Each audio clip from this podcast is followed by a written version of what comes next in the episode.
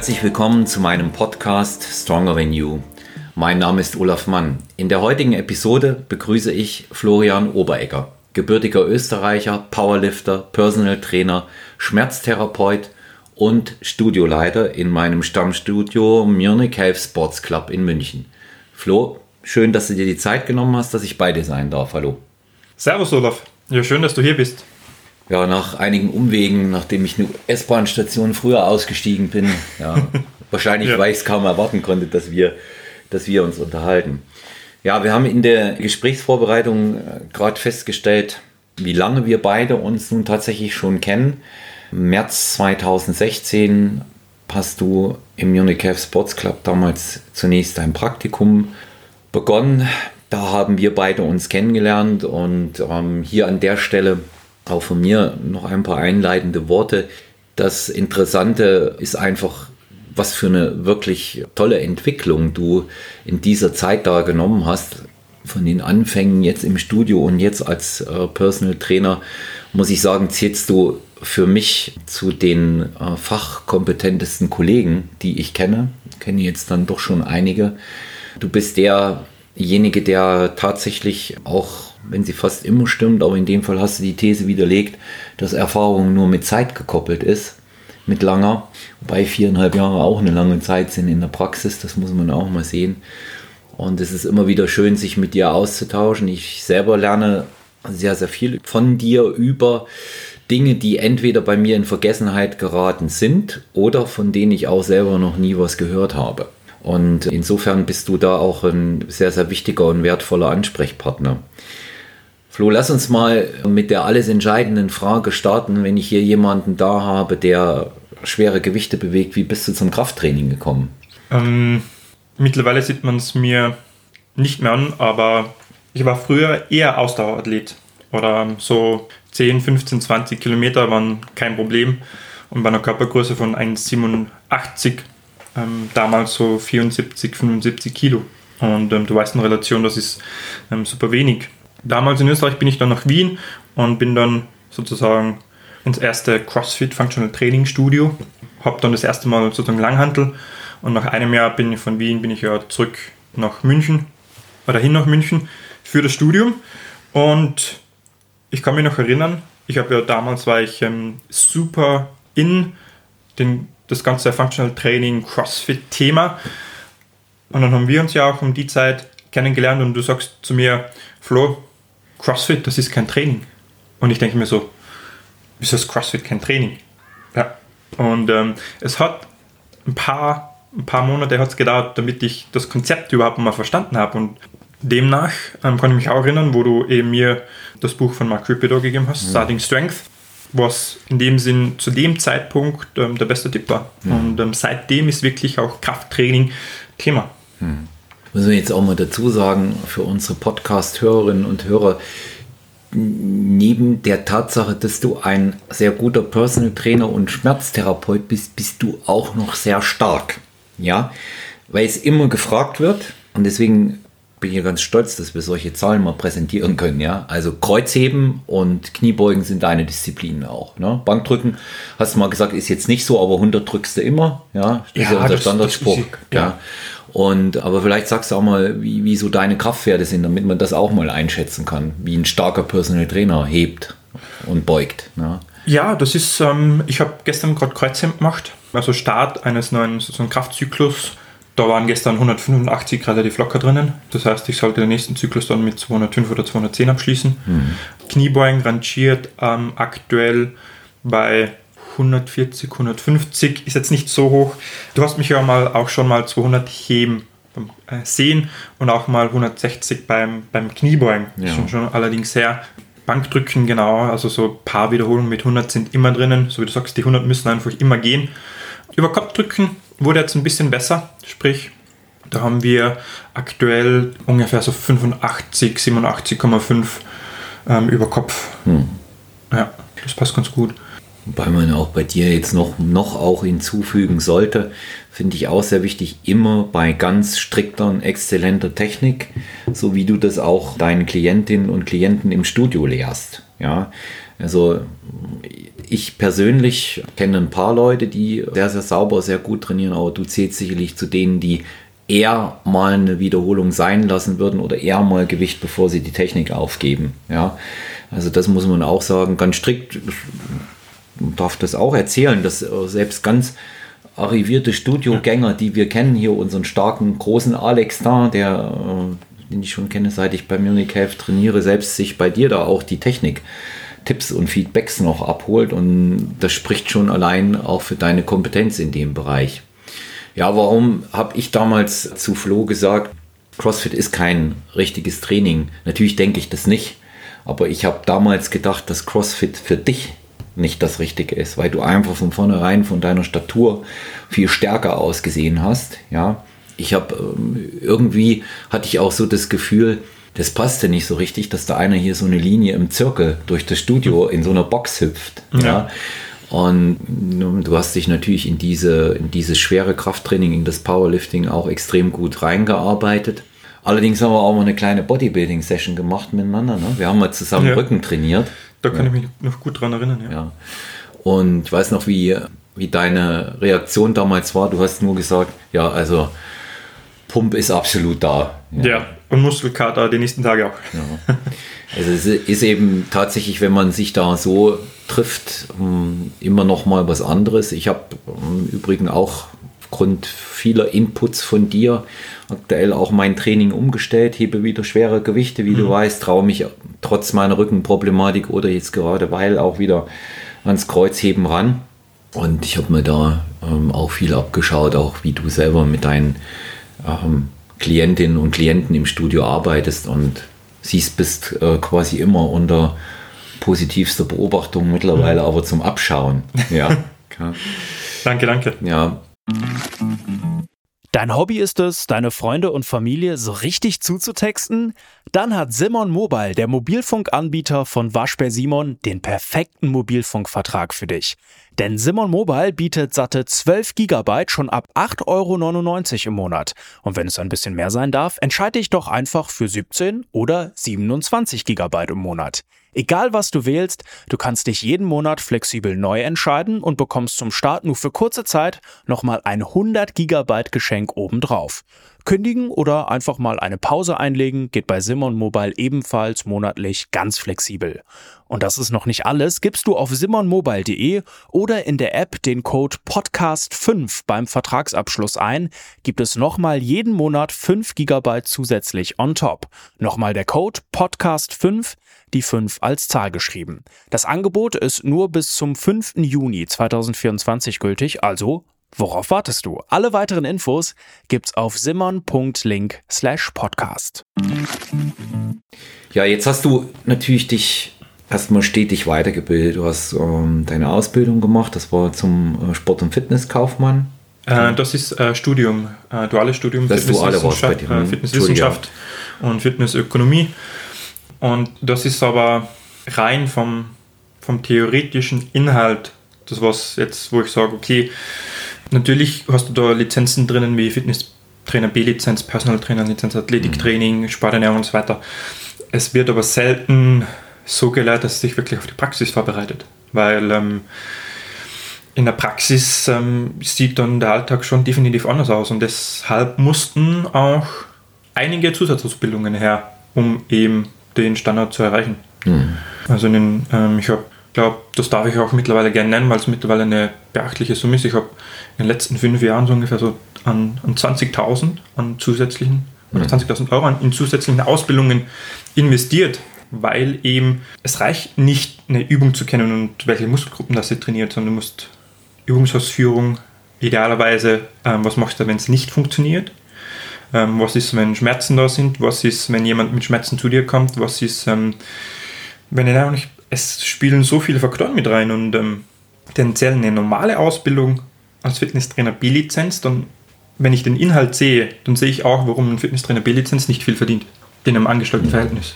Das ist ganz klar, weil einfach das Wissen per se nicht so viel ist. Muss man jetzt halt einmal ja, verstehen. Es wird, es, wird, es wird eine Grundlage vermittelt dort. Ich sage immer, es ist besser als ohne. Ja, Absolut. Aber das, das ist ja immer so ein Thema, wenn wir Online-Coaching unter anderem betrachten. Ja, ich meine, im Grunde genommen kann sich jeder Online-Coach oder Personal Trainer nennen. Und insofern finde ich die Leute, die eine Ausbildung mit der B-Lizenz oder dem Ernährungstrainer haben, schon mal deutlich besser. Unser gemeinsamer Bekannter und Freund, der Martin, der ja auch schon ja. Gast im Podcast war, Martin Herrmann, der Physiotherapeut und Kraftsportler, der hat zu mir auch neulich gesagt, dass das natürlich auch kein Qualitätsstandard ist. Damit bestätigst du das natürlich auch nochmal jetzt, wenn du sagst, dass es dazugehört. Und das ist auch meine persönliche Erfahrung. Leider werden in den dualen Studiengängen mehr betriebswirtschaftliche Dinge vermittelt als tatsächlich trainingstechnische. Ja. ja, man muss jetzt mal auch klar benennen, zum Beispiel das Studium, was ich mache, bereitet mich ja nicht perfekt als Personal Trainer vor, mhm. sondern eigentlich schon eigentlich die Position, was ich jetzt parallel auch mit ihnen habe, als Studioleitung. Das heißt, ich muss wissen, was der Trainer per se machen sollte, kann und aber auch, ähm, was die Geschäftsleitung vorgibt, das heißt Zahlen verstehen, ähm, warum wird jetzt hier betriebswirtschaftlich so entschieden oder so entschieden und dann eben auch wird das Studium per se eigentlich auf die Geschäftsleitung vorbereitet. Mhm. Oder zumindest auf die Selbstständigkeit, dass man da nicht ähm, blauäugig reingeht. Und da ist halt so zwei Parts, die was natürlich miteinander gemischt werden, also wie du sagst, es sind die Minimum Basics, was hier gelehrt werden. Und ähm, wenn man halt theoretisch dann speziell reingehen möchte, dann braucht man was Zusätzliches. Das ist wie, man, man weiß jetzt das einmal eins von der Mathematik und wenn man aber Mathematiker werden möchte und dann kommt man auf Integral, Differentialrechnung und so weiter, dann bedarf es halt mal ein bisschen mehr. Ja, vor allen Dingen auch Anstrengungsbereitschaft selber die eigene Initiative zu zeigen, dass man, dass man das tatsächlich will auch, ja. Und ich denke, dass da auch ein, ein eklatantes Defizit bei vielen in dieser Branche da ist, die meinen, weil sie eben eigenes Training gut hinbekommen und auch passablen bis sehr guten Körper haben, das eben dann sofort auch weitergeben können. Und dem ist nach meiner Auffassung eben nicht so. Ja, ähm, absolut. Ja, und das sehe ich speziell im Wettkampfbereich auch. Ja. ja. ja. Ähm, es geht ja theoretisch nicht nur um, um das fachliche Wissen. Das fachliche Wissen habe ich seit einem Jahr größtenteils ähm, abgeschlossen. Dieses Jahr war noch eine Ausbildung. Aber generell, was um, um Soft Skills geht, mhm. wie bringe ich jemanden dazu, dass er das macht, was eigentlich theoretisch erwartet wird oder mhm. was dann zielführend ist. Wo zum Beispiel, ähm, ich habe da einen, der heißt Martin Rooney, der macht das extrem gut und ähm, das sagt ganz klar, tendenziell kannst du der auch persönlich in deinem Training der Beste sein, wenn du es aber nicht vermitteln kannst oder in jemanden anderen das vereinfachen kannst, einfach auch die Liebe zum oder die Leidenschaft zum Sport, zum Schwerheben oder was auch immer. Oder dass du ihn nicht bringst, genügend zu essen oder ein bisschen weniger zu essen oder was auch immer. dann nutzt dir dein Fachwissen nichts. Und das ist Soft Skills mäßig ist genauso wichtig wie, wie das Fachliche. Mhm. Und ähm, das, ähm, das wird fast gänzlich vermisst in der Ausbildung. Ja, es sind ja, sind ja auch Kriterien im, im Personal Training. Ich spreche immer da von dem, von dem persönlichen, vom menschlichen Umgang. Absolut. Ja. Ich glaube tatsächlich auch nicht, dass man das unbedingt in so einer Ausbildung alleine lernt, aber wie du sagst, Soft Skills, die voranzustellen und die als abrufbare Parameter als Trainer im Kopf zu haben, das ist schon ja. ein sehr, sehr wichtiger Punkt. Und wenn das Ganze dann noch gepaart ist mit menschlicher Verbindlichkeit, die man als Coach auf jeden Fall haben sollte, dann wird man eins zu eins Erfolg haben. Aber ich bin schon mhm. Hinter die Problematik, Dramatik, Tragik des Ganzen gestiegen, was der Unterschied zwischen Online-Coaching und Personal Training ist. Das ist nämlich tatsächlich nicht dasselbe. Absolut, ja. Und ähm, also man kann das relativ gut zusammenfassen. Als erstes Online-Coaching wird in der Regel niemals so lange halten wie Personal Training. Du weißt selber, bist lang genug dabei, wie viele Stammkunden ich habe und wie mhm. viele Stammkunden du selber in der Zwischenzeit hast, die ja. über Jahre zu dir kommen. Das hat ein Online-Coach nicht. Das ist viel zu kurzlebig. Viel zu ja. kurz, wie wir auch. Wie, die, da fehlt die 360-Grad-Schau, da fehlt das Persönliche. Absolut. Tatsächlich das Verbindliche. Der nächste Punkt ist der, keiner von beiden kann wirklich überprüfen, wie es in Wahrheit aussieht, wenn man sich nicht sieht. Ja. Weiß ich nicht. Wenn, wenn, ich weiß nicht, wie, wie sieht mein Coach aus und was macht er tatsächlich wirklich. Das ist ja heute nun wirklich mh, mm, alles äh, einfach, ich sage es mal ganz simpel, fakebar. Das kann man heute machen. Von der Optik bis hin zu Übungen, alles andere auch. Und ähm, der, der dritte sehr, sehr wichtige Punkt, den ich dabei auch einfach sehe, diese, diese grundlegende Konstellation ähm, Personal Training, Online-Coaching weicht allein deshalb auch voneinander stark ab, weil man gar keine Zielsetzung richtig festlegen kann.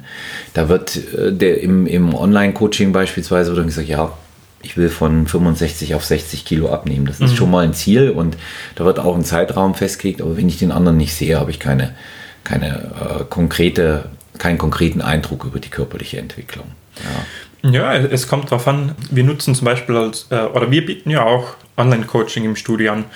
Es kommt dann, ich glaube, sehr darauf an, wie du äh, oder welche Software das du benutzt. Wir verwenden äh, TrueCoach, was ähm, eine so umfangreiche Plattform ist, dass er auch, ähm, wenn man nicht aufpasst, extrem viel Zeit schluckt.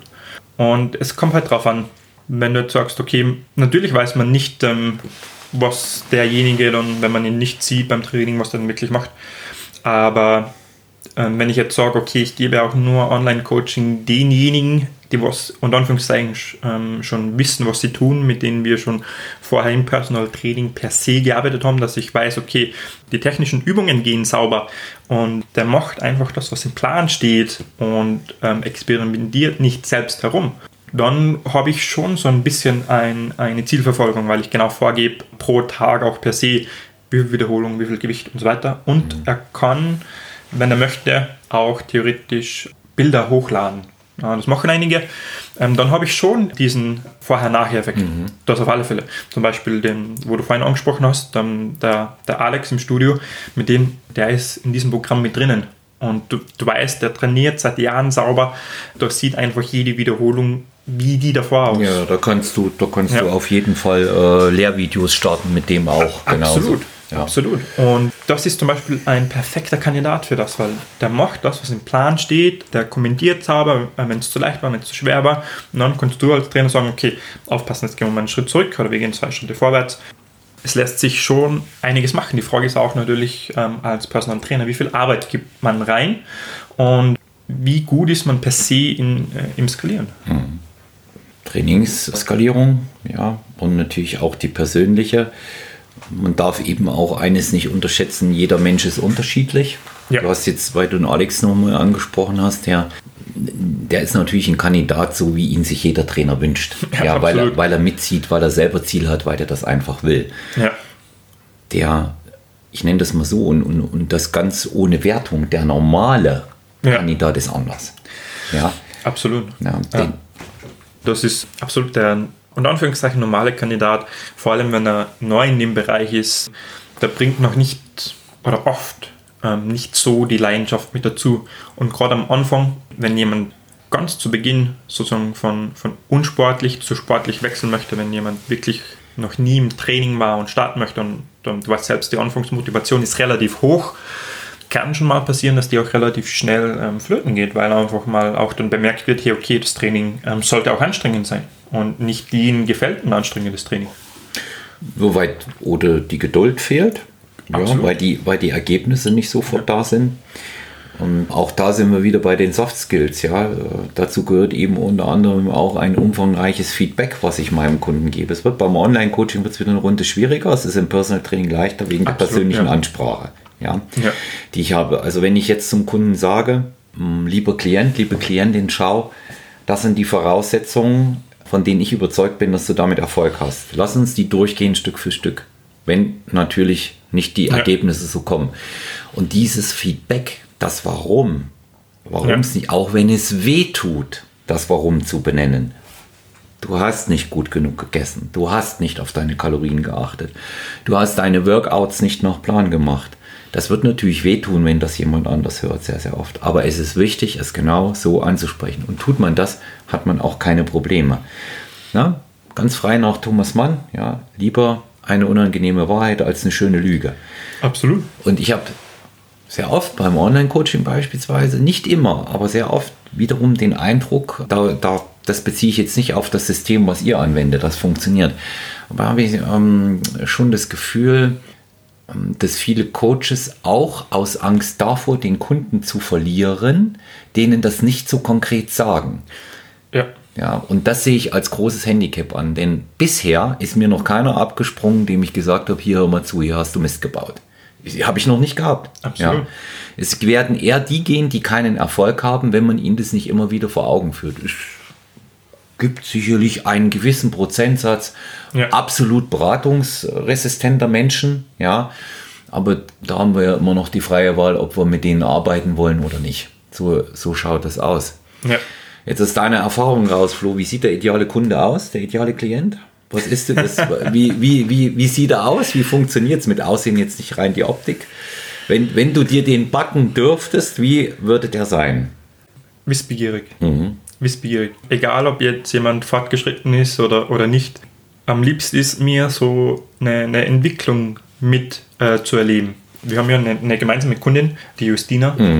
Die war am Anfang bei Martin in der Physiotherapie und ist dann, dann zu mir gewechselt, weil Martin ja das Studio verlassen hat. Das ist, das ist so wirklich, wo man wirklich von Pike auf dann auch die Leidenschaft mit äh, zum Training dann mit erleben kann und ähm, auch diesen Prozess dazu. Und das ist so wirklich eine, wo ich sage, okay, sie ist wissbegierig, sie möchte verstehen, warum wir was und wann wo machen. Und zwar so sehr, dass ich sagen muss, okay, stopp, wir müssen jetzt auch mal einen Schritt zurückgehen, weil ähm, wir haben ab und zu ist, trifft das Sprichwort ziemlich genau ins Schwarze, man muss auch aufhören, wenn es am schönsten ist. Das heißt, wenn die Trainingsgewichte über einen gewissen Zeitraum extrem hochgehen, dann braucht man auch mal eine gewisse Erholungszeit. Sie schießt da zum Beispiel gerne mal drüber hinaus, aber generell, was ähm, ich glaube, die könnte, wenn sie einen Test bekommt von Fitnesstrainer B-Lizenz, die könnte den bestehen. Die, die fragt so viele Sachen im Training, wieso, weshalb, warum.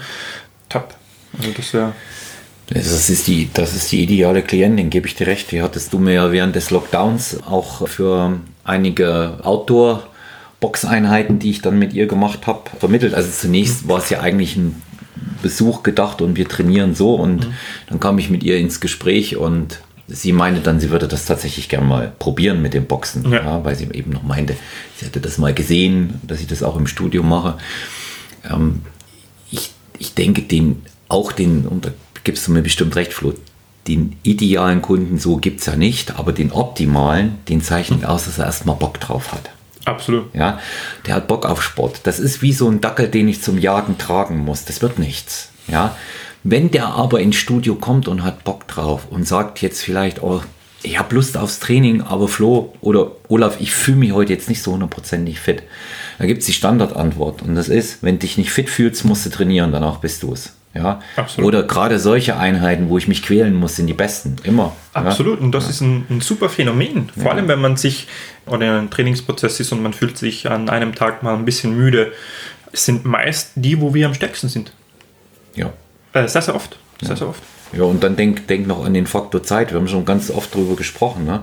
In ein Studio reingehst und machst dann so halb gähnen und denkst dir, mein Gott, heute, das wird ein super geiles Training. Ich bin ausgeschlafen, ich habe super gegessen, zwei Stunden länger Regenerationszeit gehabt und jetzt lege ich mal los und dann liegst du unter der Bank und bei, weißt du noch, beim Bankdrücken an Ja. dem Tag bei 115 Kilo steht das Gewicht vier Sekunden in der Luft und geht nicht hoch. Ja. Und hast Zeit. So, dann kommt wieder dieses äh, Phänomen, was ich zum Beispiel ganz oft bei mir äh, spüre. Dies, ich habe eine Stunde zwischen zwei Terminen oder eine Stunde vorm Termin. Geht da durch, durch das Training, wie das Messer durch die Butter. Ja. Und das ist natürlich auch etwas, was man den Klientinnen und Klienten auch sagen muss, dass das immer so sein kann, dass kein Tag Ja. wie der andere ist, dass es auch für den Moment erstmal gar keine Bedeutung hat. 2,5 Kilo mehr oder weniger, 10 auch nicht. Und es hat auch keine Bedeutung, ob ich mal ein paar Wiederholungen oder Sätze mehr oder weniger auch mache. Und ja, gerade weil du das so angesprochen hast, Justina ein Idealfall, ja, kann man schon wirklich sagen. Und es ist aber eben auch unsere Aufgabe, die Kunden da durchzuführen, die es nicht ganz so leicht haben. Absolut. Ja. Und Ja. da ist natürlich auch sehr viel mentales Geschick von uns auch erforderlich, auch eine gewisse menschliche Reife, denke ich, über die man verfügen sollte. Und da bin ich schon der Meinung, dass ähm, man auch ein gewisses Alter dafür haben muss, ja, um das wirklich so hinzubringen. Ja. Man sieht es ja bei dir. Deine, deine Klientinnen und Klienten im Studio, die hängen dir ja auch an den Lippen, sage ich immer. Ne? Die, also neulich einen hier in der, in der Umkleide getroffen, da den einem starken Burschen da mit dem, Mit der dem Haar? ja. Ja. mit dem Ja. Wikinger aussieht, mit dem Zopf. Ich bin bei Flo, ich bin gespannt, was er sich heute schon wieder für mich ausgedacht hat. Und ich sag, ja, garantiert was Gutes. Ja, das weiß ich, aber ich weiß noch nicht, was es ist. Und das sind, das sind natürlich Dinge, bei denen ich mir denke, ja, so, so muss das sein. Die müssen da Bock drauf haben. Und dann hinterher muss kommen, ja, ich bin jetzt völlig im Eimer, aber das Training war toll. Ja. Ja. Und das ist auch, sage ich mal, sehr, sehr schön und immer wieder ganz schwierige Phasen, wo ich Kunden durchs, durch das Training oder eben vor allen Dingen durch die Ernährung bringen muss. Das Training ist sicherlich nicht allein die Königsdisziplin. Ja, absolut. Ja, gerade die Abnehmkunden, die ein echtes Problem haben, die einen echten Leidensdruck haben, ja, wo es dann vielleicht auch mal stagniert und möglicherweise am Anfang gar nichts vorwärts geht. Ja. Und ich habe jetzt über die Jahre auch die Erfahrung gemacht, hat auch ein bisschen was mit dem Alter der Klienten und Klientinnen dann zu tun und auch mit meinem eigenen. Ich muss die Maßstäbe auch etwas anders ansetzen. Ja, auch mal nach unten korrigieren. Auch wenn es möglich ist und ich ihnen das zutraue, sie, manchmal können sie einfach nicht. Auch wenn sie wollen, sie können einfach nicht. Ja. Genau, man, man weiß aber auch nicht, ähm, es kommt darauf an, wie dann dir auch die persönlichen Informationen mit reinspielen, weil wenn ich jetzt sage, okay, ich habe einen Mann und eine Frau, sei jetzt dahingestellt, die ist verheiratet, man weiß nicht, ob es zu Hause Stress gibt. Es, man weiß nicht, ob es mit den Kindern, mit den Eltern Stress gibt, man weiß nicht, ob es im Beruf Stress gibt, ob es finanziell passt, ob es spielen so viel eine Rolle mit. Und äh, wenn jemand halt sagt, okay, er findet jetzt keine Zeit dafür, dann braucht es auch eine gewisse persönliche Bindung, dass man nachfragt, hey, okay, ähm, was ist denn überhaupt los? Ja, kann man irgendwo über das Training hinaus, über die Ernährung hinaus ähm, ein bisschen, bisschen Abhilfe leisten? Und ähm, was ich auch gelernt habe mit der Zeit ist, ähm, nicht immer ist eben der Ratschlag, okay, jetzt muss Training sein oder jetzt muss Ernährung sein, hilfreich. Ab und zu bedarf es auch mal ein offenes Ohr zu haben. Ja, das, das ist schon ein Kollege von mir hat mal gesagt, wir sind auf eine gewisse Art und Weise Taschenpsychologen. So, ja, also der, der, der Laientherapeut. Ähm, Ich persönlich sehe tatsächlich unsere Aufgabe in allererster Linie in Infotainment. Diese, diese Kombination aus Entertainment und Information. Weil ähm, sehr, sehr viele beispielsweise meiner Klienten sind entweder in exponierten Stellungen im Angestelltenverhältnis oder sind selbstständig, sprich Leute mit einer richtig großen Verantwortung. Ja. Zuallererst mal ist es wichtig, dass ich ihnen begreiflich mache, dass sie jetzt einen Trainer haben, bei dem sie die Verantwortung auslagern können. Das ist nach einer gewissen Zeit fühlen sie sich da auch ganz gut, wenn sie wissen, das ist jetzt mal Ja. in der, in der anderen Hand. Aber bei, bei denen ist es eben auch genauso ausgeprägt, dass die äh, einfach auch mal abschalten wollen. Also viele, die zu mir ins Training kommen, ich habe ja auch äh, so, so äh, Klienten mit, mit nicht diesen extremen Ambitionen. Ja, du Ja. hast es ja viel mehr jüngere Leute noch als ich auch. Ne? Und wenn die diese, diese Ambition nicht haben, finde ich das nicht schlimm. Die kommen, die wollen sich fit halten, die machen ein Training in der Woche, weil sie zu mehr tatsächlich keine Zeit haben, weil sie Ja. es nicht schaffen. Aber dieses eine Training ist gut und da bin ich der Meinung, sollte man als Coach sein Bestes geben, um sie zu unterhalten auch. Im ganz Absolut. positiven Sinne. Ja. Es ist wichtig, dass der Kunde, ähm, die Kundin mit einem guten Gefühl aus dem Training herausgeht. Absolut. Und zwar mit einem besseren Gefühl, idealerweise, wenn, äh, als wie sie gekommen sind. Ja. ja, wenn sie sich auch mal nicht freuen darauf. Ja. Ja. Und insofern finde ich das äh, sehr, sehr wichtig, dass man da auch an, an seinen Fähigkeiten ähm, auch wirklich äh, feilt und ähm, auch immer mal, ja, wenn man die Möglichkeit hat, auch so von so einem übergeordneten Organ, äh, da sag ich sag mal so von, von so einer Säule mal von oben drauf gucken lässt, objektiv. Ja. Ja. Ja keiner sagen, dass er das richtig macht. Ob das nach äh, ein, vier oder zwölf Jahren der Fall ist.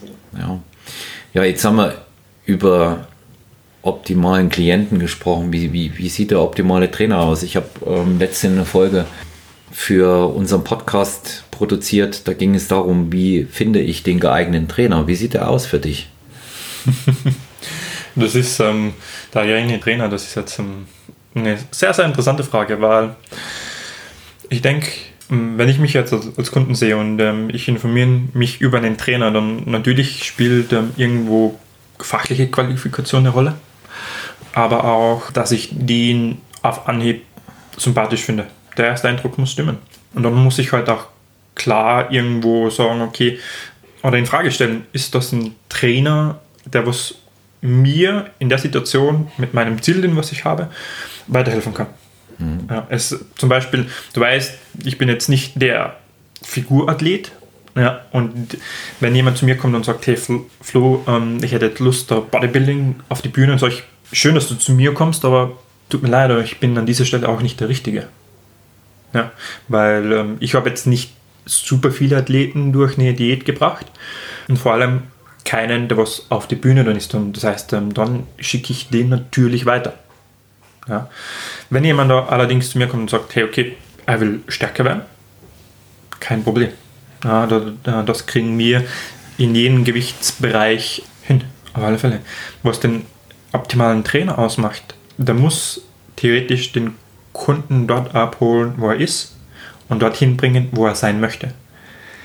Aber auch selbstkritisch sein und wirklich ähm, sagen können, wenn er nicht dazu in der Lage ist oder wenn er einen besseren kennt, der was das schneller, besser hinbringen könnte. Hm. Also Kern, Thema Kernkompetenzen, ja. Absolut, absolut. Ja. Ähm, zum Beispiel, wir haben vorhin kurz angesprochen, ich habe ja mittlerweile, ähm, bin relativ gut in Schmerzmobilisierung. Mhm. Und ich bestätigen, ja. Und ähm, es gibt halt aber auch Fälle, wo ich mir denke, okay, ich brauche zu lange. Und dann schicke ich sie zu meinem Coach, wo ich gelernt habe. Und das ist auf alle Fälle, wo ich sage, okay, das muss passieren, weil ähm, ansonsten ist es ja auch irgendwo, ähm, ja, ähm, keine Ehrlichkeit da. Mhm. Absolut. Ja, ich bin auch immer ein wenig vorsichtig, wenn ich so bei Trainern höre, dass sie alles können. Nee, ja. alles. Das ist immer ganz schwierig. Ich habe beispielsweise, bin ich mal, da, da kann ich aber nicht sagen, wieder besseren Wissens, sondern ich war mir der Tatsache bewusst, was auf mich zukommt. Mhm. Habe ich ähm, eine Kundin auf Anfrage hin für einen Halbmarathon vorbereitet und bin den dann auch mit ihr gemeinsam gelaufen. Mhm. Da wusste ich aber, was auf mich zukommt. Das muss ich auch mal dazu sagen. Aber ich habe von vornherein gesagt, das ist ein einmaliges Projekt, weil ich mich der Familie der Klientin der zugetan gefühlt habe und auch noch fühle, weil viele der Familienmitglieder bei mir trainieren. Allerdings alle entweder Krafttraining oder Kampfsport. Mhm. So, und da wurde ich gefragt und habe gesagt, okay, in dem Fall habe aber immer zu bedenken gegeben, du weißt, dass ich das nicht bin. Mhm. Noch einmal würde ich es nicht machen. Ja, weil meine, meine Kernkompetenz A nicht in dem Bereich liegt. Sie hat es geschafft, sie hat das in einer guten Zeit geschafft. Und B ist es so, dass man sich zwischen vielen Dingen, die man dann auch gut machen möchte, gegebenenfalls auch als Coach aufreibt. Und das muss überhaupt Absolut. nicht sein. Ja, es reicht aus zu sagen, ich besitze zwei oder drei Kernkompetenzen.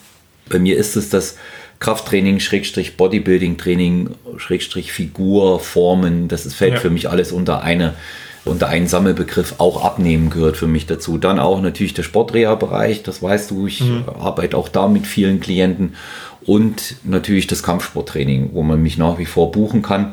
Und darüber hinaus muss ich passen.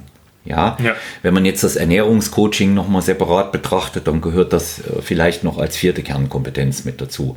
Aber hm, das sehe ich immer im Zusammenhang, weil bei mir gibt es keinen Trainingsplan ohne Ernährungsplan. Das ist eine grundsätzliche Einstellung von ja. mir. Ja, weil einmal, wenn ich es nicht mache, macht es jemand anders und der macht dann vielleicht auch meine andere Arbeit. So sehe ich das und zum ja. anderen gehört es für mich zusammen, damit der Kunde diesen absoluten Erfolg hat.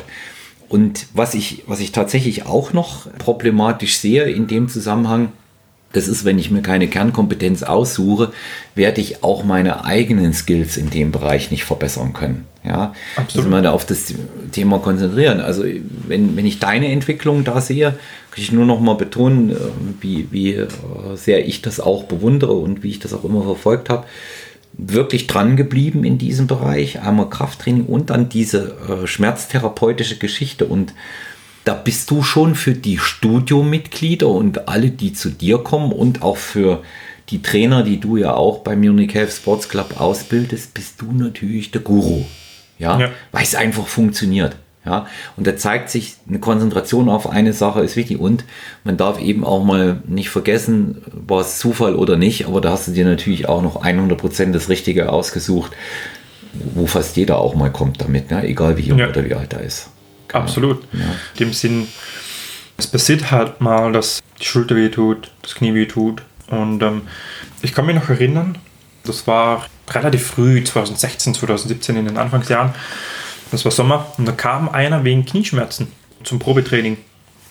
Und dann haben wir eben auf, da habe ich aber noch nicht das Fachwissen gehabt, was ich heute habe, oder die Vorgehensweise, sondern da sind wir halt spezifisch mal ein paar Übungen durchgegangen. Rein bisschen Stabilitätstraining und so weiter. Und da kam halt ähm, der Felice dann das Studio ohne Mitgliedschaft und kam dann aber noch ein oder zwei Wochen wieder, weil eben man sich auf, sich auf die Thematik ein bisschen, oder weil man auf die Thematik ein bisschen eingegangen ist. Mhm. Und es kommt, wenn man jetzt ähm, das vielleicht an alle jungen Leute oder frische, frische Trainer, es kommen immer wieder Anfragen. Hey, ich habe hier Schmerzen, dort tut es weh, dort tut es weh, äh, oder auch chronisch, mir tut es seit zehn Jahren weh. Was kann ich machen? Die Fragen kommen immer. Und dort, darauf gilt es dann vorbereitet zu sein. Weil es ist auch, für mich ist es unglaublich schön, jemandem dann dabei zu helfen und zwar richtig schnell zu helfen. Ja, da kommt viel zurück. Ja. Da absolut. kommt viel zurück. Ja. Die, die Leute sind hierfür sehr dankbar. Sie sind froh. Ja. Man, man hat einen sehr zufriedenen Klienten in dem Moment und vor allen Dingen, man hat einen Klienten, der einem bleibt. Ja, Absolut. Über, über die Schmerztherapie hinaus oder über die Schmerzbehandlung durch Training, so wie es ja. bei mir ist, ja, ich schmerztherapeutisch bei weitem nicht so versiert bin wie du. Ich beherrsche sicherlich einige manuelle Varianten da auch, aber das ist nicht der Umfang und, und für mich mündet es tatsächlich auch immer in einem Training und es ist sehr, sehr wichtig, mhm. dass der Kunde dann im Training bleibt, dass man ihm auch sagt, du, das war jetzt der eine Schritt, jetzt sind wir an die Symptomatik gegangen und äh, jetzt beseitigen wir mittels des Trainings die Ursache, weil es gibt Dysbalancen, ähm, dir fehlt Muskulatur generell, ja, solche, solche Dinge auch einfach und ähm, das ist eine, eine Klienten-Trainer-Verbindung, die äh, gegebenenfalls über Jahre halten kann. Ja, und da, ja. dadurch beziehen wir ja auch einfach unser Einkommen. Das muss man sehen. Die, die Schmerztherapie-Geschichte, das hat bei dir angefangen vor wie vielen Jahren? Wie, wann hast du damit begonnen? Das war, wenn ich mich richtig erinnere, 2018 oder 2019. Und zwar, ähm, da war ich mit Martin dort. Und zwar hat Martin auf Facebook eine Werbung gesehen ähm, für ein Seminar. Das hieß The Big Five äh, fürs Langhanteltraining. Also Bankdrücken, Kniebeugen, Kreuzheben, über Kopfdrücken und so weiter. Ähm, das war ein Wochenendseminar von, von Andreas Leib. Und da hat es am Abend davor so eine kurze Vorstellung gegeben. Und wir sind dann hin. Und normalerweise war es so, dass man, oder der damalige Wissensstand war so, okay, man hatte Schmerzen, man hat dann über ein paar Wochen Übungen gemacht und dann wurde es besser. Und der hat uns aber schon per se an dem Tag ein System offenbart, dort wo du teilweise innerhalb Minuten Verbesserung erzeugst. Und zwar wirklich mit fünf bis zehn Wiederholungen oder wenn du den richtigen Einfluss auf den Körper gefunden hast, wo du sofort eine Verbesserung hast. Und tendenziell, zum Beispiel, wenn ich glaube, mich erinnern zu können, damals war jemand dabei, der hatte eine Knie-OP, ähm, Schrauben noch drinnen und der konnte nicht gut beugen. Oder der konnte auch von der Biomechanik nicht gut runter. Und innerhalb von, von 10, 15 Minuten ist der ähm, zu einer richtig schönen Kniebeuge gekommen. Und wenn man den Körper so beeinflussen kann, das hat mich super fasziniert. Und ähm, ich habe dieses Jahr eben, wo ich die Ausbildung abgeschlossen habe, zum Expert of Healing Movement, Corrective Coach ähm, bei ihm, das System ist unglaublich faszinierend. Magst du nochmal sagen, wer das war? Das war Andreas Leib von, äh, der ist in Schrobenhausen, von Live Awesome heißt mhm. seine Firma. Mhm jeder, also zu dem kommen wirklich deutschlandweit und überregional Kunden hin. Mhm. Der ist tipptopp. Der hebt auch schwere Gewichte. ja. Das weiß ich. Ja. Ähm, das sind äh, nicht nur schwer, sondern die sind sehr schwer. Ja. Sehr schwer. Wenn wir, wenn wir jetzt mal so im, im Bereich Schmerztherapie weitergehen, ja. das ist für viele Podcast-Zuhörer ein sehr interessantes Thema gibt ja viele Beschwerdebilder, das wissen wir ja. ja. Was sind die drei häufigsten, mit denen du zu tun hast? Tendenziell kann ich das fast auf eins reduzieren und zwar sind funktionelle Beschwerdebilder. Mhm. Sprich, dort, wo keine ähm, wirkliche biomechanische Einflussnahme des Körpers ist, sowie dass wirklich das Kniegelenk kaputt ist. Und wir reden von kaputt wie Sehnen sind ab, sonstiges. Sondern Trauma, also stumpfes Trauma. Zum ja. Beispiel. Ja. Ja. Mhm. Sondern es liegt zu 99 Prozent immer funktionell. Sprich, wir haben entweder eine Immobilität, wir haben eine, ähm, oftmals sind auch extrem verspannte Strukturen mit dabei. Was mit rein spielt, sind auch koordinative Aspekte oder wie eben das zentrale Nervensystem, also Gehirn, Muskel, Kommunikation, nenne ich es jetzt mal, wie das mit reinspielt. Und von, von dem her, das kann man dann lösen, entweder mit Übungen oder kurz mit manueller Therapie. Oder eigentlich theoretisch, wenn man jetzt wirklich ähm, hart auf den Punkt kommt, ich bin ja kein Therapeut, sondern oder ich darf jetzt auch nicht Behandlung oder Therapie dazu sagen, sondern hm, ich mobilisiere. Mhm. Tendenziell, ja, ich mache. Das ist wichtig, dass wir es nochmal sagen. So. Genau. Also, du bist, bist kein Schmerztherapeut, sondern genau. im herkömmlichen Sinne, sondern ein Trainer, der sich mit schmerztherapeutischen Maßnahmen beschäftigt im Training. Ab, absolut. Ja. Das, das tun wir da alle. Lass, lass mich da nochmal näher drauf eingehen, ja. weil, ich, weil ich denke, dass ähm, die Podcast-Zuhörer sich allein unter dem Sammelbegriff funktionelle Beschwerden nichts vorstellen können. Ich frage nochmal etwas konkreter, Flo. Was tut denen weh, wenn die kommen? Die drei, die drei wichtigsten Sachen, dass du es mal kurz sagst. Was tut denen da weh, wenn die kommen? Die kommen, indem sie zu mir und sagen, Flo, an dieser Stelle tut es weh und zeigen mit dem Finger auf diese Stelle. Mhm. Wo ist das am häufigsten? Was ist Rücken, Knie, Hüfte? Rücken. Rücken, ja. Rücken ist eigentlich so ziemlich mit mhm. am häufigsten. Und ähm, Rücken in dem Sinn jetzt die Wirbelsäule per se. Mhm. Ja? Und das schließt für mich mit ein, du hast letztens zu mir gesagt, hey Flo, in der Region vom Schulterblatt zieht das zählt für mich mit zur Wirbelsäule. Und zwar gerade auch was Verspannungen betrifft, der Körper will per se immer die Wirbelsäule schützen. Das heißt, es gibt, das hat uns eben Anni gelehrt, einen Satz, der heißt Spine First. Das heißt, egal wo wir auch einen Extremitätenschmerzen haben, zuerst wird die Wirbelsäule kontrolliert. Ja, immer. Klingt auch einleuchtend. Ja, ja aber das ist ähm, für uns Trainer vielleicht, aber wenn jemand zu mir kommt und sagt, hey, am Knie tut's weh, und ich sage, okay, ja, passt, ähm, wir schauen uns die Wirbelsäule an. Und dann sagt er, nee, nee, nee, das Knie tut weh. Und dann bedarf es aber auch mal, den Kunden dorthin zu führen, dass man sagt, okay, dort tut es weh, aber dort kommt äh, oder von dort kommt der Schmerz nicht, sondern Schmerz ist per se nur ein Kommunikationsmittel vom Körper ans Gehirn, der sagt, okay, an dieser Region stimmt etwas nicht. Das ist das Einzige.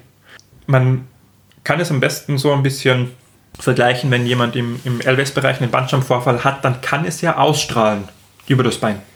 Das ist möglich, ja. Immer. absolut. Ja. Ja, das ist sehr, sehr oft der Fall. Das heißt, auf einmal tut das Bein weh, obwohl das im LWS-Bereich eine Problematik vorherrscht, weil einfach ähm, die Bandscheibe vielleicht auf den äh, Nervkanal drückt.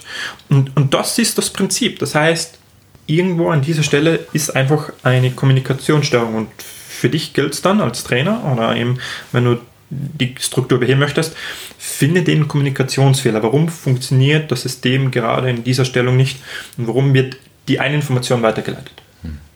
Ja? Wie oft habe ich es erlebt, dass jemand sagt, okay, er hat Handgelenks- oder Ellbogenschmerzen und wir sind an der Schulter ran. Ja, die, oder eine große Technik geht zurück an den Functional Trainingsguru, ich glaube, Mike ähm, Boyle. Mike ja, Boyle? Ja. ja. Mit dem Joint-by-Joint-Approach. Das heißt, wir haben verschiedene Segmente im Körper, die sind auf Stabilität und Mobilität ausgerichtet. Und das geht immer überlappend übereinander, sprich, Knie ist stabil, Hüfte sollte mobil sein, LWS-Bereich wieder, sollte wieder stabil sein und so ist das Wehenschichtprinzip aufgebaut und ähm, dann sieht man sich auch obere und untere Struktur an und das was sehr, sehr wichtig ist, damit man eben ein System findet, das was innerhalb von Minuten wirkt, Vorher-Nachher-Test. Das heißt, wenn es Schmerzen gibt, haben wir immer eine Einschränkung. Entweder in der Kraft oder in der Beweglichkeit. Immer. Und dann muss es mit der geeinigten Maßnahme sofort besser werden.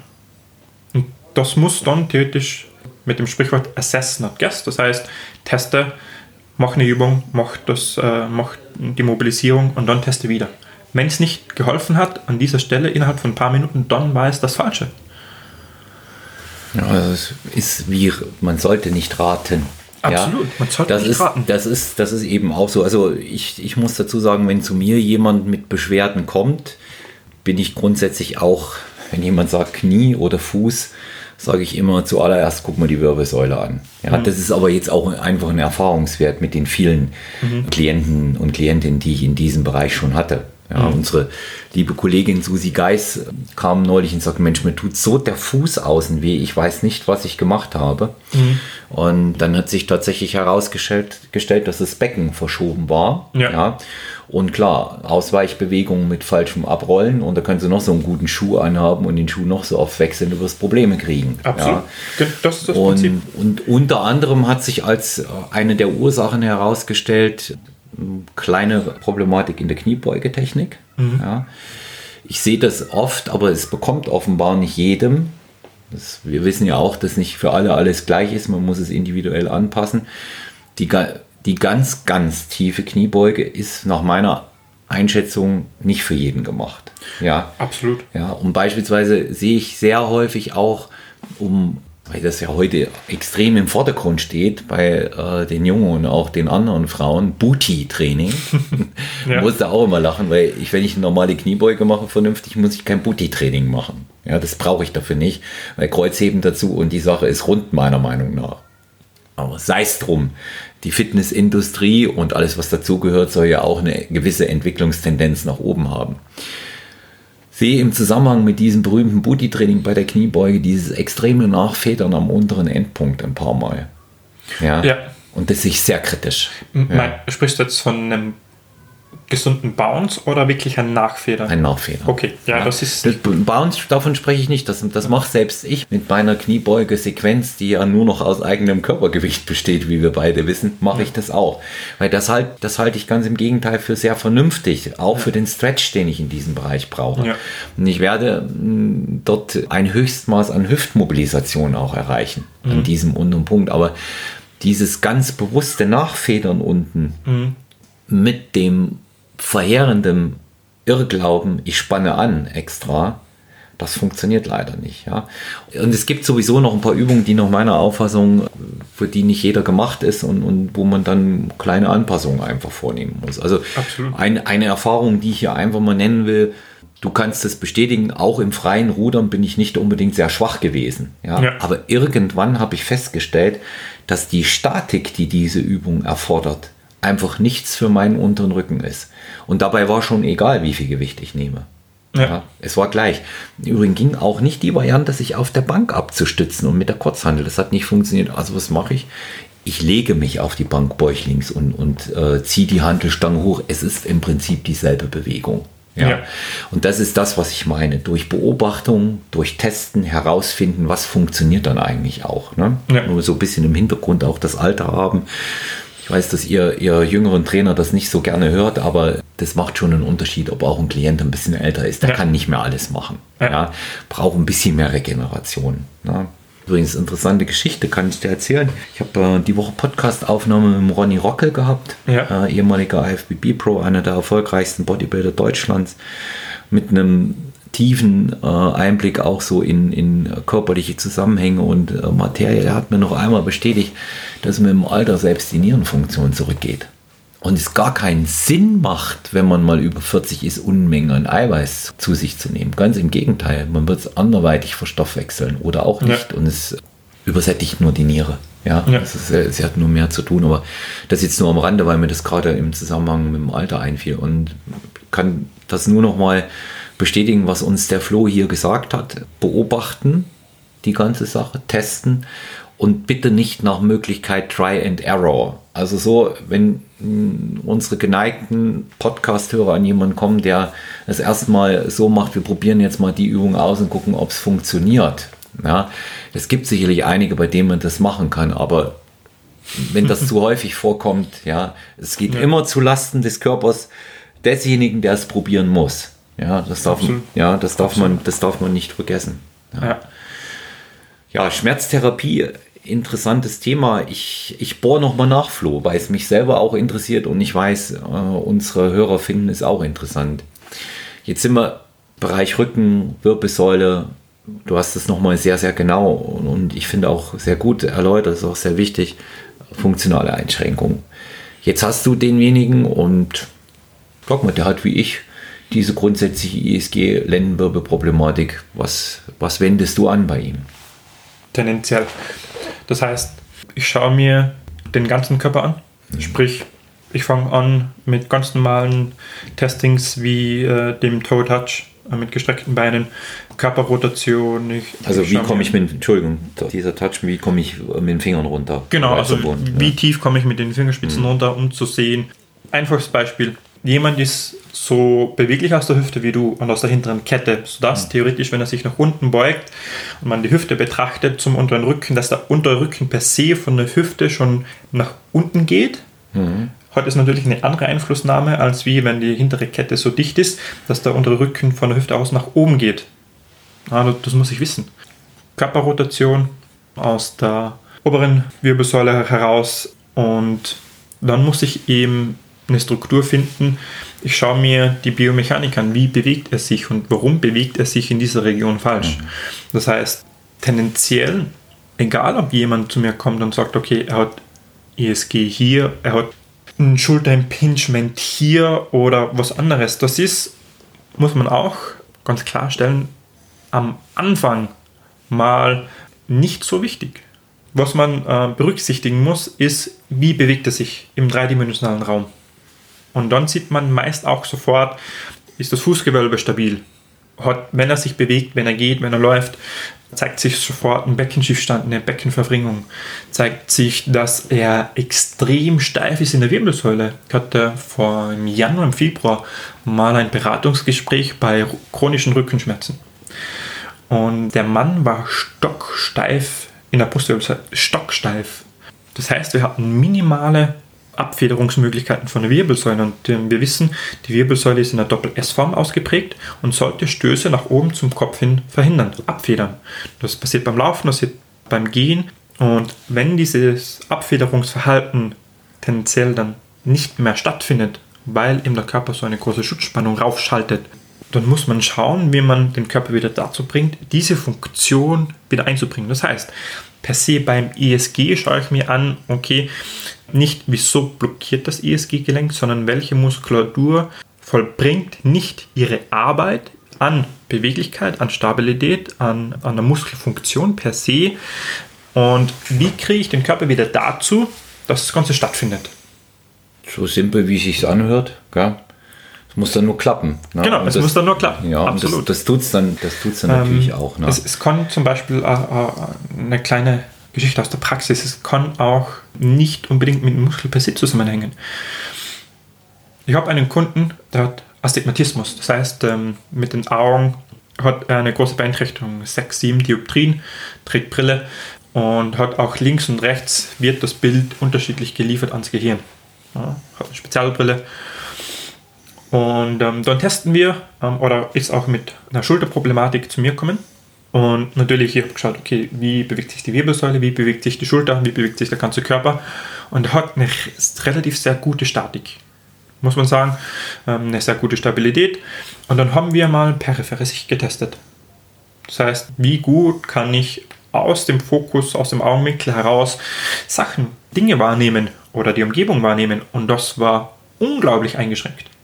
Also wir reden da von hier normalerweise, gerade vor allem Ballsportler, Fußballer, Handballer, Volleyballer, die haben einen Sichtradius von über 90 Grad. Das heißt, das geht, zeigst du das jetzt mal Olaf, von hier bis hier rüber mhm. raus. Bei ihm war es hier nach, äh, geradeaus nach vorne gesehen und Fokussierung hier. Das heißt minimal und natürlich hat der Körper dann hier eine Schutzspannung. Das, was wir gemacht haben, wir haben eine Fokussierungsübung für die Augen gemacht und innerhalb von zwei Minuten war die Schulterrotation von, von hier offen nach hier. Mhm. Nur weil wir die Augen angesteuert haben. Und ähm, das kriegst du dann nur raus, wenn du eben auf einzelne Punkte, in dem Sinn, wie bewegt sich jemand, welche Funktionen bringt der Körper mit, alle mit in einem Topf haust und alle betrachtest in ihrer Gesamtheit. Mhm. Bestätigt ja eben auch in, jetzt gerade bei diesem konkreten Fallbeispiel, das du angeführt hast, diese, diese wissenschaftliche Erkenntnis, dass der Körper ja grundsätzlich von der Haltung erstmal alles versucht, um eine vernünftige Kalibrierung für Sichtfeld vorzunehmen. Gell? Und das passt dann natürlich dem an, was er kann. Absolut. Und ähm, dann kommt es natürlich zu diesen entsprechenden äh, Verspannungen. Ich habe das auch ganz oft erlebt. Ne? Schutzhaltung aus, aus Hüfte und Becken heraus. Eine Seite hängt runter, der Kopf zieht hoch Absolut. und das, dann ergeben sich Haltungsfehler, Schonhaltungen, die wiederum in der Körperdiagonalen die Schmerzen verursachen. Ja, ja. Also ganz häufiger äh, Sachverhalt. Ne? Ja. Eigentlich äh, liegt die Ursache links, aber rechts tut es weh. Ja, oder umgekehrt. Absolut. Ja, und kommt auch keiner drauf, wenn ich Fußschmerzen habe, dass es dann unbedingt von der Lendenwirbelsäule oder eben von den ISGs kommt. Genau. Ja. Das ist genau das, was du beschreibst. Das ist das Konzept. Ja. ja und deshalb auch, weil du vorhin das, die, die Thematik ISG angesprochen hast, das kann an so vielen Dingen liegen. Das kann an der Hüftmuskulatur liegen, am LBS-Bereich, am Beinbeuger, am, am Fußgewölbe. Da jetzt ein Standard zu sagen, okay, ich mache genau das hier, das gibt es nicht. Also man sieht sich an, wie bewegt sich jemand, wo sind Spannungspunkte, welche Funktion wird vom Körper erfüllt und danach richtet man sich. Hm. Und dann wird natürlich, jetzt gehen wir über den Behandlungsaspekt dort mal hinaus, mhm. das entsprechende Training verordnet von dir. Ja, und die Leute machen dann die Übungen und äh, Standardprogramm ich sage jetzt mal für dich, für uns, also auch die Grundübungen natürlich, ja. weil die Grundübungen schlicht und ergreifend das meiste fürs Muskelkorsett und auch für das Skelett dann einfach bringen. Absolut. Und da kann man eben auch äh, sehr, sehr schnell Fortschritte bei deinen Klientinnen und Klienten im Studio sehen, die also durchaus auch immer gemessen natürlich an dem, was sie zeitlich investieren können und mhm. gegebenenfalls auch bereit sind, schon sehr ordentliches Maß da auch bewegen. Ja, das kann man, ja. das kann man immer wieder sehen. Ich weiß, dass du ähnlich wie bei der Schmerzbehandlung, hm, also standardisiert erstmal kontrollierst die Wirbelsäule. Ähnlich gehst du ja ran, was das Training angeht, dass du auch sagst, das muss kommen. Vielleicht kannst du unseren Hörerinnen und Hörern mal sagen, was bei dir so ein Standard-Trainingsplan beinhaltet. Was muss rein, deiner Meinung nach? Von deiner, von deiner Betrachtung. Ähm, Jetzt vielleicht nichts Spezifisches für Leute, die unbedingt viermal in der Woche oder neunmal in der Woche Kniebeugen machen wollen. Ja, ähm, das, ja das ist aber, das richtet sich natürlich auch nach Trainingsphilosophie und ähm, die Trainingsphilosophie ist, und das hast du mir auch ähm, am Anfang gelernt, die Beine kommen zuerst. So, so, so schaut's aus. Ja, egal ob der Mann jetzt. Danke, dass du das nochmal sagst. Jetzt nicht wegen mir, sondern ja. das ist einfach so. Ja. Die Beine kommen zuerst. Ja. Ähm, vor allem auch, auch wenn ich als Mann einen größeren Bizeps haben möchte und eine große Brustmuskulatur, was sehr, sehr oft der Wunsch ist, das Pendant dazu bei den Frauen, die Po-Muskulatur, dann werden die Beine trainiert. von Anfang an. Und wie ein Trainingsplan aussieht, er beinhaltet immer eine Vielzahl an Langhantelübungen. Die sind einfach für das zentrale Nervensystem eine der besten Anpassungen, was wir je haben können. Wenn ich mir anschaue, einen, einen theoretisch einen Gewichtheber, der hat elf Übungen drinnen. Da wird nicht viel herumexperimentiert, sondern das sind meist elf Übungen, die werden durchgezogen, progressiv und fertig. Und ähm, das, was ich feststelle, ist, je koordinativ geschulter ein Mensch ist und das zentrale Nervensystem ist, desto besser die Anpassungsfähigkeit. Du hast jetzt zum Beispiel den Kampfsport mit drinnen, was natürlich eine Hand-Auge, Hand-Fuß-Koordination mit erfordert. Und ähm, ich baue aktuell immer mehr Kettlebell-Training ein, weil es einfach ein super ballistisches Training ist. Mhm. Ja, je mehr Koordination und ähm, in dem Sinn auch die Kommunikation vom Gehirn zum Muskel, je besser dass die stattfindet, je besser dass die Koordination stattfindet, desto besser auch die Anpassungsrate. Weißt du, wie wir vor 40 Jahren noch als Beispiel Kettlebells genannt haben in der DDR? Kugelgewichte. absolut. Ja, die hießen, die hießen Kugelgewichte ja. und das war, ich meine, klar hast du in, in Gewichthebervereinen, die es da gab, die Sportgemeinschaften in der ehemaligen DDR, hast natürlich diese, bin so spontan drauf gekommen, weil ich das Kettlebell-Training auch sehr interessant finde. Hast du natürlich auch die normalen äh, Handelstangen und, und äh, die, die Plates dafür gehabt, ja. aber ähm, das war so eine Standardausrüstung auch für zu Hause. Die Kugelgewichte, Kugelhanteln, genau, so wie sie, wie sie ja. der alte Sando oh, benutzt ja. hat. Ja? ja. Und ich denke, dass, die, dass diese Dinge nicht umsonst ihren Platz seit wirklich Jahrzehnten oder, oder auch 100 Jahren im klassischen äh, Gewichthebertraining haben. Ja. ja. Und ähm, man, muss, man muss mal schauen, auch heute. Wenn wir jetzt den, den Bogen spannen, weil du das jetzt mit dem Langhanteltraining auch, das ist auch Training an sich, es geht ja nicht nur um Schmerztherapie, sondern es geht ja auch um Training, um Erfolge zu erzielen für sich persönlich. Ne? Ob es die Optik ist oder ob es die Kraft ist, das äh, ist immer jedem dann in seinem persönlichen, individuellen Ziel selbst überlassen. Aber wenn man schaut, die, die besten Bodybuilder, jetzt mal verbandsübergreifend, du weißt, was ich damit meine, ich möchte das jetzt hier nicht detailliert weiter ausführen, aber das sind auch die, die die schwersten Gewichte heben. Die schweren Jungs, ja. oder wie wir früher immer gesagt haben, die dicken Jungs, das ist ja. nicht wörtlich zu nehmen, waren die, die im Studio auch am stärksten sind. Und die haben auf Grundübungen zurückgegriffen. Natürlich wird der Bodybuilding trainierende ein paar mehr Isolationsübungen drin haben. Bei dem geht es natürlich auch ums Ausformen der Muskulatur. Ja. Bestimmte Dinge.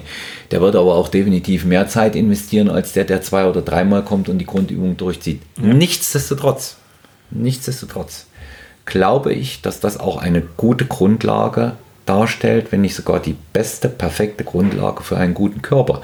Wenn dann nämlich da mal das Körperfett beispielsweise runtergeht, wirst du auch bei einem Gewichtheber sehen, was da tatsächlich da ist. Äh, die sehen phänomenal ja. aus. Hast du Eddie Hall gesehen aktuell, wie er aussieht? Ja. Ja. Ja, ich weiß nicht, er hat glaube ich 50 Kilo abgenommen, keine Ahnung, aber der, der ist ja nur 1,80 groß. Das ist ja. ja keiner von den großen Strongmen. Und wusstest du, dass der Schwimmer war? Ja. Eddie Hall war ein erstklassiger britischer Schwimmer der an der Olympiade teilgenommen hat. Ja, und der ist tatsächlich, mag es nicht glauben, aber zu diesen schweren Gewichten einfach erstmal nur durchs Hochfuttern gekommen. Ja. Und es gibt ja dieses ähm, Video da auf diesem Film auf Netflix, äh, Born Strong. Und da wird Eddie Hall eben auch gezeigt, ich glaube so in den anderthalb Stunden, die dieser ganze Film dauert, äh, es ist eine Dreiviertelstunde, wie er isst. Ja. Jetzt hat er offensichtlich eine Diät gemacht. Witzigerweise will er ja jetzt unbedingt Kampfsport machen, will boxen und will gegen Thor in den Ring gehen. Okay. Der ungefähr gefühlt noch mal einen Meter größer ist als er. Ja. ja. Und jetzt steht er da mit einem Sixpack. Ja. Ich meine, gut, er ist natürlich Oberkörper-Unterkörper-Verhältnis ist eine sehr gedrungene Gestalt, aber der, man sieht, dass der Mann Muskeln hat. Ja? ja. Und zwar enorm. Also jetzt einfach nur zu sagen, ein Gewichtheber ist einfach nur Fett, das möchte ich bestreiten. Ja. ja. Oder nimm hier das russische Phänomen, äh, Dimitri Glokov. Oh, der Glokov, ja. ja. Da, das ist ähm, jenseits von einem, unter Anführungszeichen, normalen sportlichen Aktivität. Der sieht, ähm, der hat aber auch Bodybuilding, isometrische Elemente mal mit ins Training eingebaut. Da habe ich mal eine Reportage, eine Doku von ihm gesehen, wo er auch normal im Bodybuilding-Stil trainiert hat. Zumindest eine Zeit lang. Der hat einen Bodybuilding-Wettkampf gemacht letztes Jahr. Oh, okay, ja, das wusste ich nicht. Der hat einen Bodybuilding-Wettkampf gemacht und ich meine, wenn du den von der Figur her gesehen hast, der hat eh äh, selbst in Wettkampfform fürs Gewichtheben nicht mehr als 12% Körperfett gehabt. Ja. ja. Und Klokov ist ein dort, wo ich sage, okay, bei dem spielen die Gene mit. Äh, das, weil sowas sieht man, eine menschliche Performance, so eine sieht man wirklich nicht oft. Sehr extrem, sehr verrückt, wenn ja. du mal den Trainingsstyle anguckst. Also allein diese Geschichte mit der Treppe, 100 Kilo auf dem Rücken und dann läuft er die Treppe hoch. Ja, also jeder andere. Ja ich, ich, rede ja jetzt nicht mal von dem Steigen mit den 100 Kilo. Das allein ist ja schon, weiß ja. ich nicht, wie viel Kniebeugen das sind. Ich glaube, die, die, Treppe hatte 260 Stufen. Ja. Er dreht sich dann oben um mit der Handel auf dem Rücken und guckt nach unten. Mhm. Ja. Dann legt er die Handel ab. Und was das auch konditionell erfordert, das ist das, ja. ist das nächste Ding. Und dann hat er noch zwei spektakuläre Sachen gemacht. Alles andere natürlich auch irrsinnig spektakulär. Allein die Verzögerung beim Aufnehmen von Gewicht, wenn, wenn er Clean and Press macht oder Bend Over Raw macht, ja. Mhm. Oder diese, diese extreme Kombination aus, äh, aus einer Kniebeuge, dann Shoulder Press ja. und dann wieder runtergehen, Kreuzheben und dann nochmal Rudern hinterherziehen.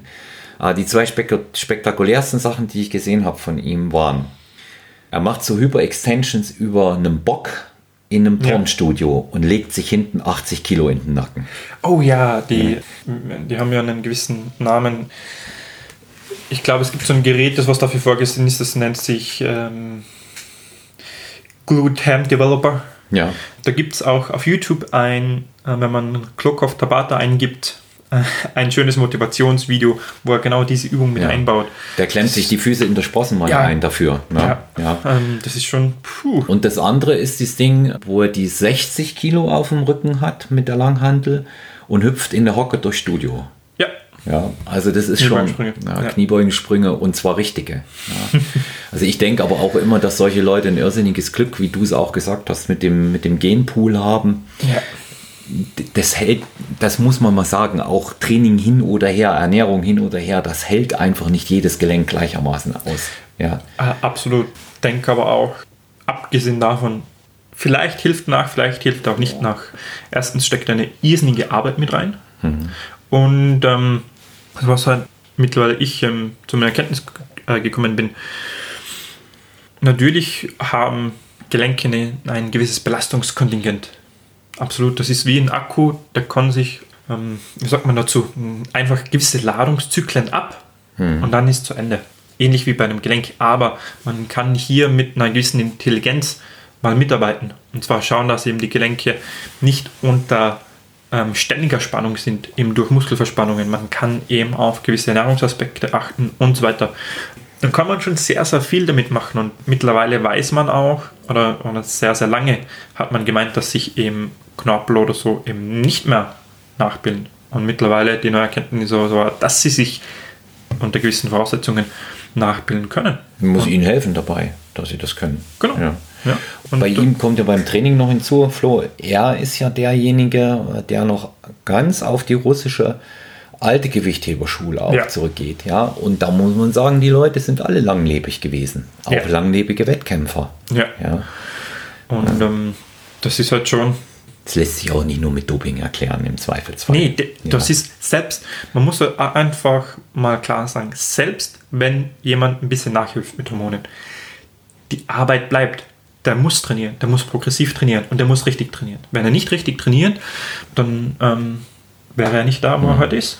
Ja, gut, er ist ähm, immer negativ äh, getestet worden und insofern in dubio pro reo, ja, auch wenn restliche Zweifel bleiben. Ja. Ja, klar. Ähm, aber das ist schon, da hat es ja mal auch ein Gerücht gegeben, ich habe mal 2017, 2018 diese CrossFit Games verfolgt und viele CrossFit-Athleten kommen ja aus dem Gewichtheberbereich und ähm, da gab es auch mal so einen Bericht, was wäre, wenn dieser und derjenige Athlet theoretisch einen CrossFit-Wettkampf bestreiten würde und war Klokov ganz oben mit einer theoretischen unglaublichen Performance. Mittlerweile gibt es ja neben CrossFit ein anderes Format.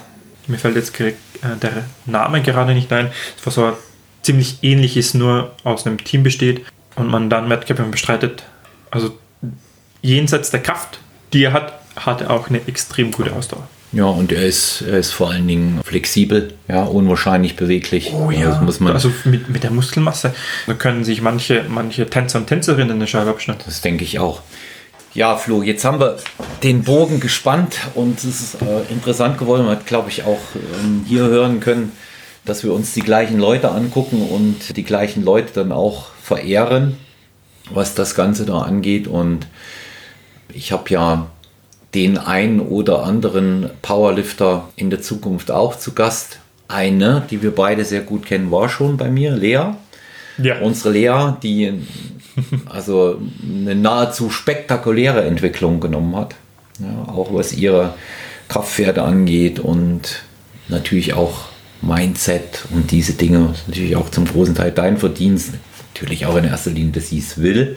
Ja, das ist klar, aber man merkt schon auch sehr schön deine Handschrift bei den Trainern, die du mittlerweile im Munich Health Sports Club ausbildest. Ich denke, es ist wichtig, dass wir einfach auch ähm, eine ganze Reihe an Worten mal noch über das Studio verlieren, was ja unser Dreh- und Angelpunkt ist, wo wir uns kennengelernt haben.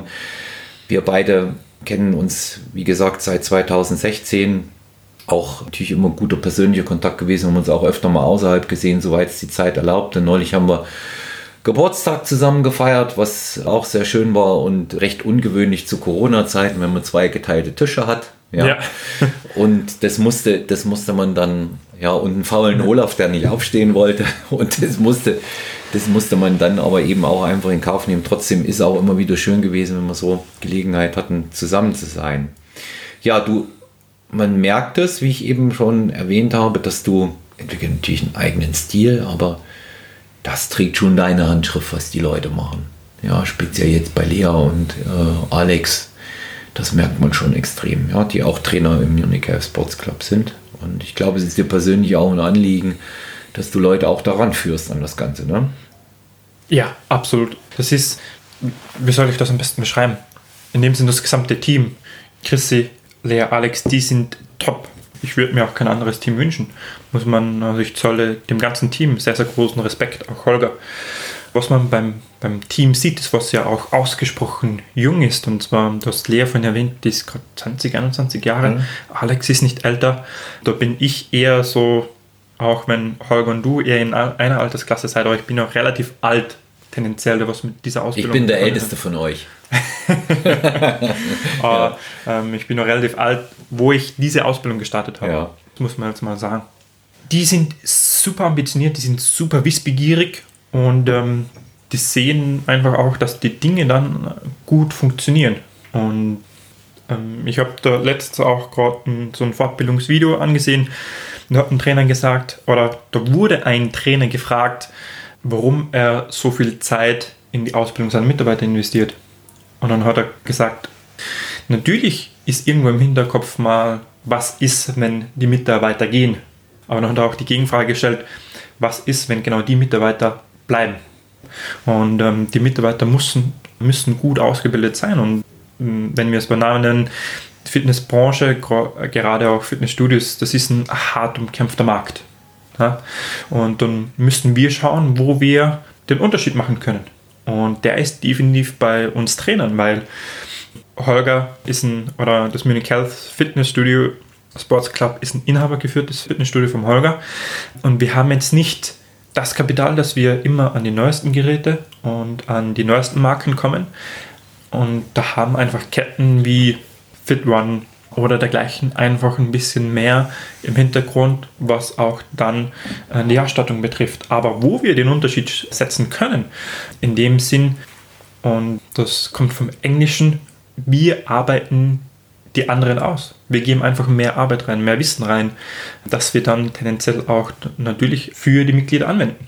Ja, das, das, äh, das merkt man auch. Also, da schon auch gesagt hast, ein Inhaber Holger Spading vom Munich Health Sports Club nicht vergessen, der ähm, für innovative Ideen auch aufgeschlossen ist muss man auch sagen. Holger ja eher oldschool auch wie ich ja. und ursprünglich mal. Und da muss man tatsächlich auch sagen, sowohl was das Training angeht, geht er mit der Zeit. Was ich sehr, sehr gut finde auch, das beeindruckt mich auch, er redet euch da auch nicht rein in diesen Bereich. Da darf jeder seinen eigenen Stil entwickeln. Und es gibt nichts Vorgefertigtes mehr. Ja, absolut. ja, ist, es gibt ähm, nichts Vorgefertigtes mehr und das ist dieses Individuelle, was die Mitglieder auch merken. Und ich sage das mittlerweile mit einem lachenden und einem weinenden Auge.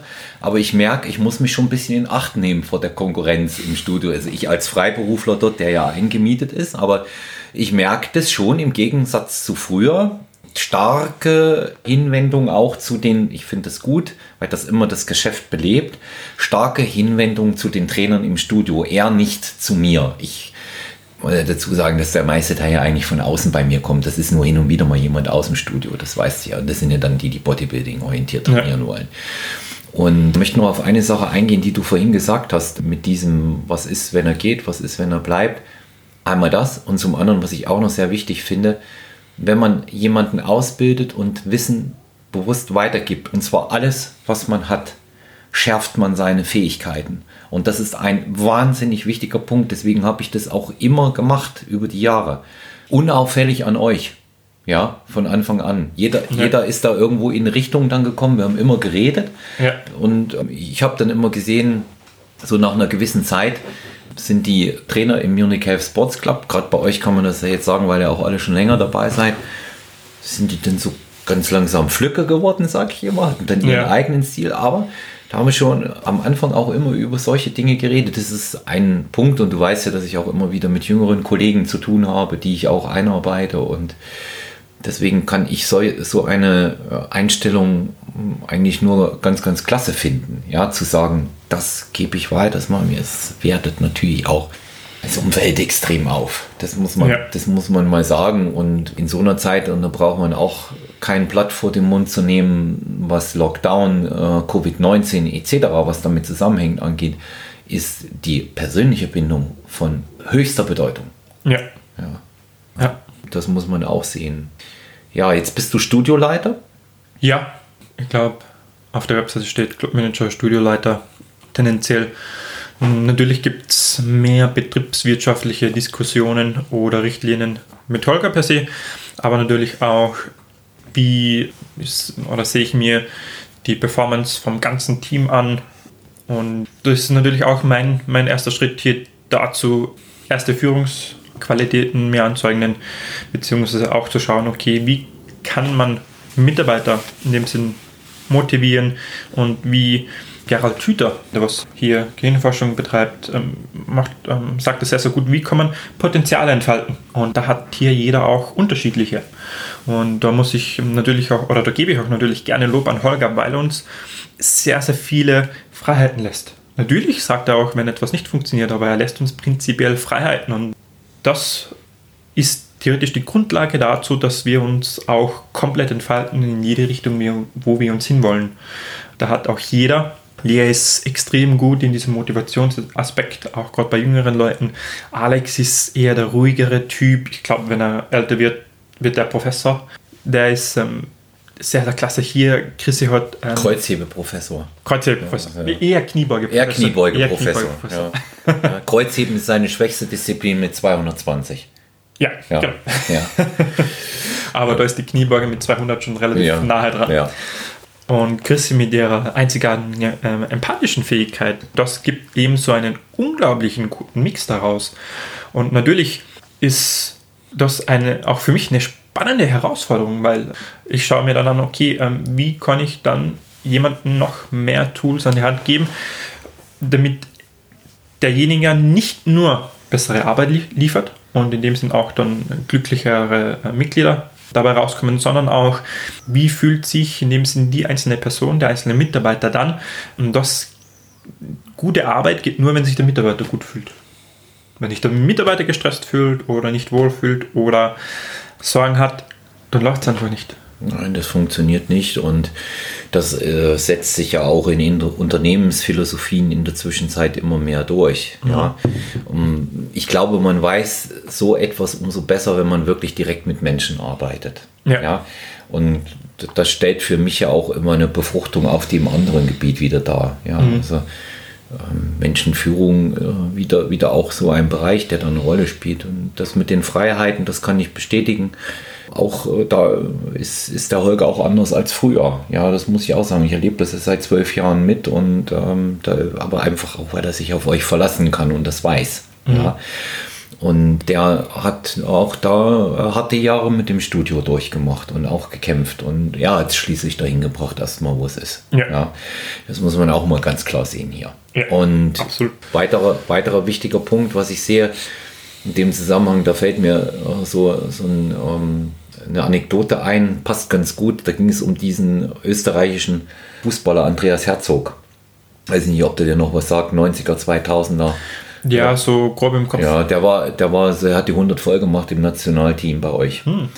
Und der hat bei Werder Bremen gespielt und hat bei Bayern München gespielt und Andreas Herzog galt als Filigrantechniker, auch als sehr sensibel. Und Otto Rehagel, der berühmte deutsche Trainer, hat mal über ihn gesagt, Andreas Herzog tut es ganz gut, wenn er nicht nur immer Mozart spielt, sondern auch mal ein bisschen Wagner und Beethoven. Ja. Und ich denke, das ist so die Mischung, was nach unten gegeben wird. Auch. Ja. ja. Weil es gehört dazu und jeder macht das, was er kann und nicht das, was er will. Ja. Ja. Dann funktioniert es auch in so einem System. Ja, ja. ja wir haben gerade in der Pause festgestellt, kann ich unseren Podcast-Zuhörern auch sagen, dass wir lange nicht die Gelegenheit hatten, uns so zu unterhalten. Und jetzt bin ich gemein, Flo, ich überlasse dir das Schlusswort, bevor ich noch ein paar Sätze über die, unsere Erreichbarkeit sage. Ja, was, was, was kannst du den, den Leuten, die sich mit Training beschäftigen, auf den Weg geben? Was kannst du denen sagen? An alle Menschen, die was, ähm, die Ambition haben, auch Trainer zu werden, an Coaches zu werden, Und den möchte ich auf den Weg geben. Schaut über den Tellerrand hinaus. Unbedingt. Mit einer normalen Ausbildung ist es nicht getan, sondern versucht, so viele Bücher zu lesen, versucht, größtmöglichen Austausch zu gestalten. Und das gilt tendenziell auch für alle Trainierenden. Probiert verschiedene Systeme aus und macht daraus theoretisch einen Prozess und hinterfragt immer, war das gut, ähm, war das nicht so gut, bringt es Erfolge. Assess, not guess. Wenn es funktioniert, wenn ihr ein System habt, das was funktioniert, dabei bleiben, verbessern und Kontinuität ist der Schlüssel. Hm. Ja, stetige Fortbildung und ähm, Spaß dabei haben, Leidenschaft dazu entwickeln, auch mal Fehlschläge zu akzeptieren und aus Fehlern zu lernen. Das ist ähm, das Um und Auf. Ja, es geht, geht im Leben nicht darum, was ich austeile, was ich bekomme. Es geht immer darum, was ich auch wegstecke am Ende. Ja, ja. Wie, wie, viel, wie viel bin ich denn bereit, auch ein Nein mal tatsächlich zu ertragen? Ja, das ist dann, das ja. ist auch ganz entscheidend. Und ähm, Martin hat einen sehr schönen Satz gesagt. Einen guten Trainer erkenne ich daran, dass er ein Freak ist. dass, er, dass er Lust auf Sport hat, dass er das gerne tut. Ja. Das ist die erste Voraussetzung auch in unserem Job. Ja. ja. Und alles andere sind wichtige Spezialisierungen, die sich wirklich danach richten, was ich für ein individuelles Ziel als, als Kunde, als Klient auch ja, habe. Absolut. In ja. dem Sinn auch, auch eine klare Ansage, wenn du das nicht liebst, was du machst, wenn du deinen Beruf nicht liebst, wenn du dich nicht auf Montag freust, dann würde ich auch dazu empfehlen, einen anderen Job zu suchen. Hm. Ja, das sehe ich genauso. Flo, wenn man dich als Coach erleben will, wenn man dich buchen will, wo muss man hingehen? Was muss man tun? Ähm, hier reicht ein einfacher Anruf an Munich Health Sports Club oder eine E-Mail oder ein Probetraining buchen oder persönlich vorbeischauen. Ähm, mhm. Ich bin immer von, oder ich sag mal zu 90 Prozent von Montag bis Freitag, von Nachmittag bis abends dort. Das geht ähm, super einfach. Wir sind ähm, in München am Sendlinger Tor. Fliegenstraße 10. Fliegenstraße 10. E-Mail-Adresse?